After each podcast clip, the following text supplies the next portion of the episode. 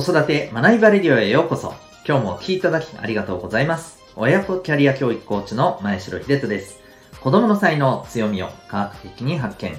本当に目指したい目標を実現する方法を学び、コーチングで実践。変化の激しい今、未来において必要な人生を切り開く力を伸ばす。そんな親子サポートをしております。このチャンネルでは、共働き子育て世代の方を応援したい。そんな思いで、子育てキャリア、コミュニケーションに役立つ情報やメッセージを毎日配信しております。今日は第610回になります。えっと、男らしく、女らしくではなく、はい。なんか韻を踏んだ感じになってるっぽいですけど、えーそんなテーマでお送りしていきたいと思います。えーまた、この放送では、本と挑戦のヒーロー、希望戦士ダクシオンのヒーローズラボシーンを応援しております。はい、ということで今日はですね、えー男らしく女らしく、まあ、いわばジェンダーに関するお話でございます。えーっとですね、これ最近見たあの記事でですね、えー NHK 文献、NHK 放送文化研究所というウェブサイトにある記事なんですけれども、えー中学中学生高校生の生活と意識調査2022からですね、まあ、いろいろあの考察をされている記事があって、その中の一つで、えーまあ、ジェンダーをめぐるはい、中学生、高校生と、その、えっ、と、ママさん、パパさん、はい、の、えー意識っていうところがどうなってるのか。はい、そんなところの記事がございました。でですね、えーなかなかこう、興味深いなと思うんですけれども、まずですね、えーまず、大学への進学を希望する、あの、これは、中高生側ですね、えーのところで、えやっぱ女子がですね、なんと54%。で、これって、おお、半分超えてる。まあまあまあ、そんなもんかなって思った方多いと思うんですけど、これちょっとびっくりなのはですね、えー実は男子を上回ってるんです、この数字。男子48%なんです。これ40年間で初めてらしいんですね。で、ここ、今日のテーマとはちょっとずれる部分もありますけど、興味深いですよね。男子、大学進学を希望するのが48%、半分以下。うん。つまり半分、約半分は大学進学じゃないっていうことですよね。これ言い換えれば、まあ、就職、あるいは、えー資格をこう目指して専門学校だったり、あるいは留学、うん、でも留学もまあね大学海外の大学だったらまあこれは大学進学になるんでしょうしというところをですね考えるとうんやっぱり今のさまざまなね社会状況をね反映してる気がしますよね。で話を戻すとですねそう女子が初めて上回った。うん。っていうところですよね。は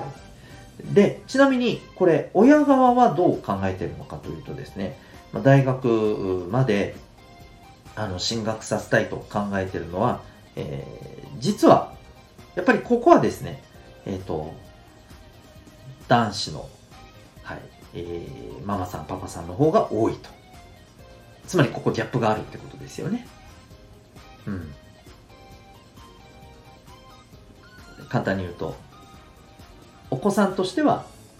えーまあお子さんの女の子としては大学を希望している、えー方が多い。一方で、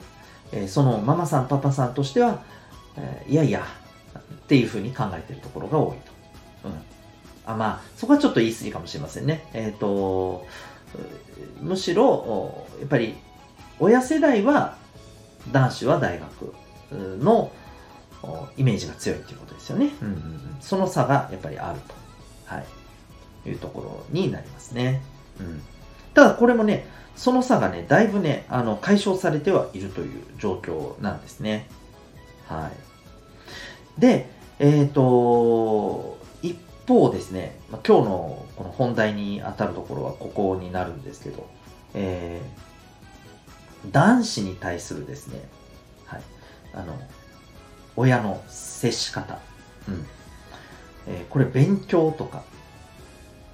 意志が弱いとか、この辺を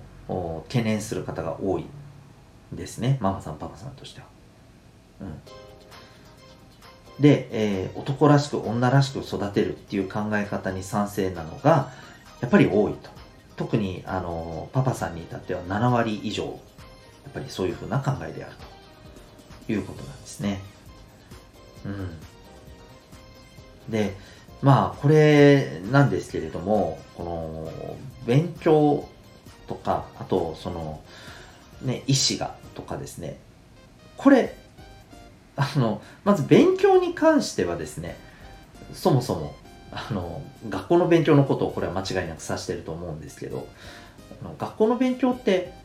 男子も女子も何も、はい、得意な子は得意だし苦手な子は苦手だしっていう話なわけですよね。うん、だそれが男子に対してだけ、えー、まあ、そこへの意識があって当然意識があるってことは、えー、そういうアプローチをしてるということですよね。つまり勉強を頑張りなさいみたいな、うん、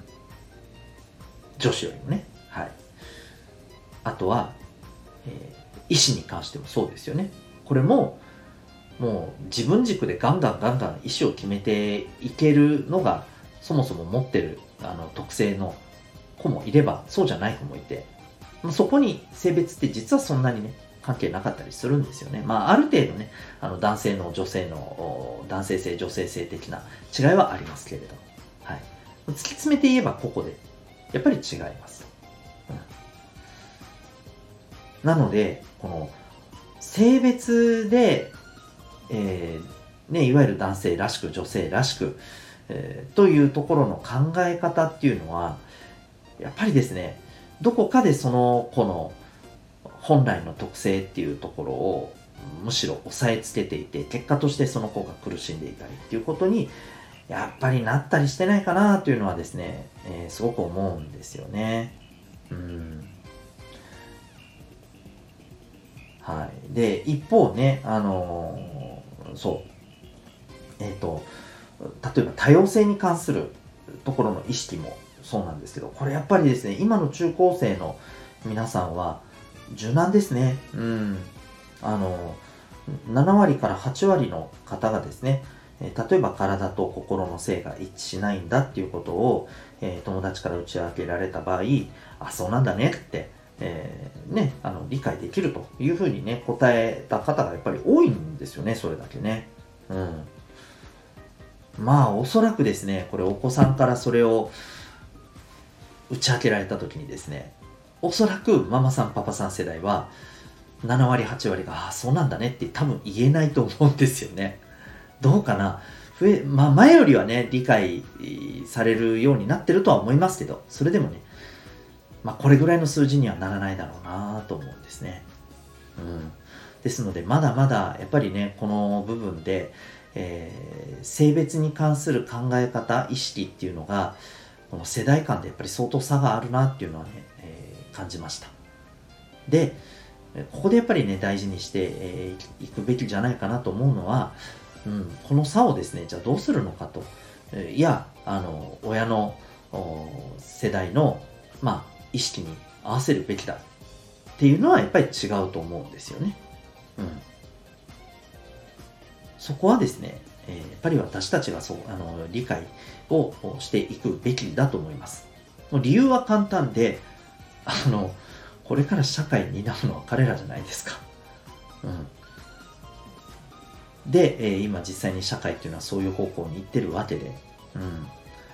うん。で、僕はやっぱりそれが望ましいと思っていますしね。うん。なので、それを逆行させるようなことは、うん、やっぱり僕はどうなのかなって思います。はい。えー、ですので、えー、男らしく女らしくではなく、その子らしくということをね、大切にした、はい、考え方を持ってですね、お子さんには接するべきではないかというのが今日の結論でございます。というわけで今日はですね、えー、男らしく女らしくではなくというテーマでお送りいたしました。最後にお知らせをさせてください。えー、まあ今の放送でもですね、お話ししましたけれども、えー、そう、その人の持ってる特性を大事にして、その人らしさただ、その人らしさっていうのもですね、これまたね、えー、外からね、あの、あなたはこうだっていうふうにね、決めつけるのは、やっぱり違うと思うんです。もともと、えー、本来ね、えー、そのお子さんが持ってる特性っていうことも大事にしつつ、で、またそれが全てではなくてですね、それをもとに、じゃあ、え、どんな風にこれから、うん、ありたいのか。例えば自分の目指したいものとか、あるいは目指したいものがあるなしにかかわらず自分がどうこれからありたいのか。えー、こういったことをね、えー、考えていくべきではないかと思うんです。で、そのための実は、あの、ぜひ、えー、超おすすめの場と時間があります。それがですね、えー、生まれながらの脳の特性を知り、そして、え、それをどう活かすかということを学ぶ、え、子育てのワークショップ、え指紋ナビのワークショップでございます。はい。なんと、実は指紋でですね、生まれながらの脳の特性って分かっちゃうんです。で、指紋って当然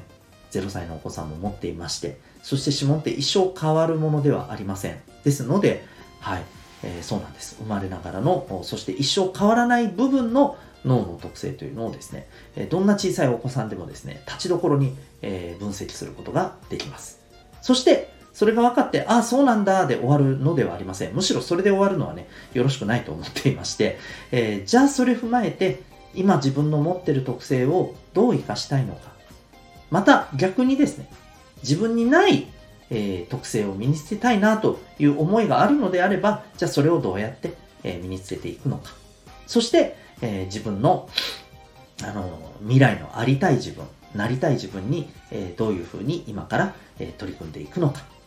こういうことを一緒にね、考え、えー、またアドバイスさせていただく、そんな時間になっております。えー、指紋ナビのワークショップ、興味がある方はですね、えー、概要欄にリンクを貼ってますので、ウェブサイトをご覧になってみてください。全国どこからでも受けられます。はい、オンラインでも受けられますので、えー、ぜひ北海道やですね、東北、関東、えー、私は沖縄におりますけれども、はい、あのどんな地方からでもウェルカムでございます。ぜひぜひお待ちしております。それでは最後までお聴きいただきありがとうございました。また次回の放送でお会いいたしましょう。学びようき一日を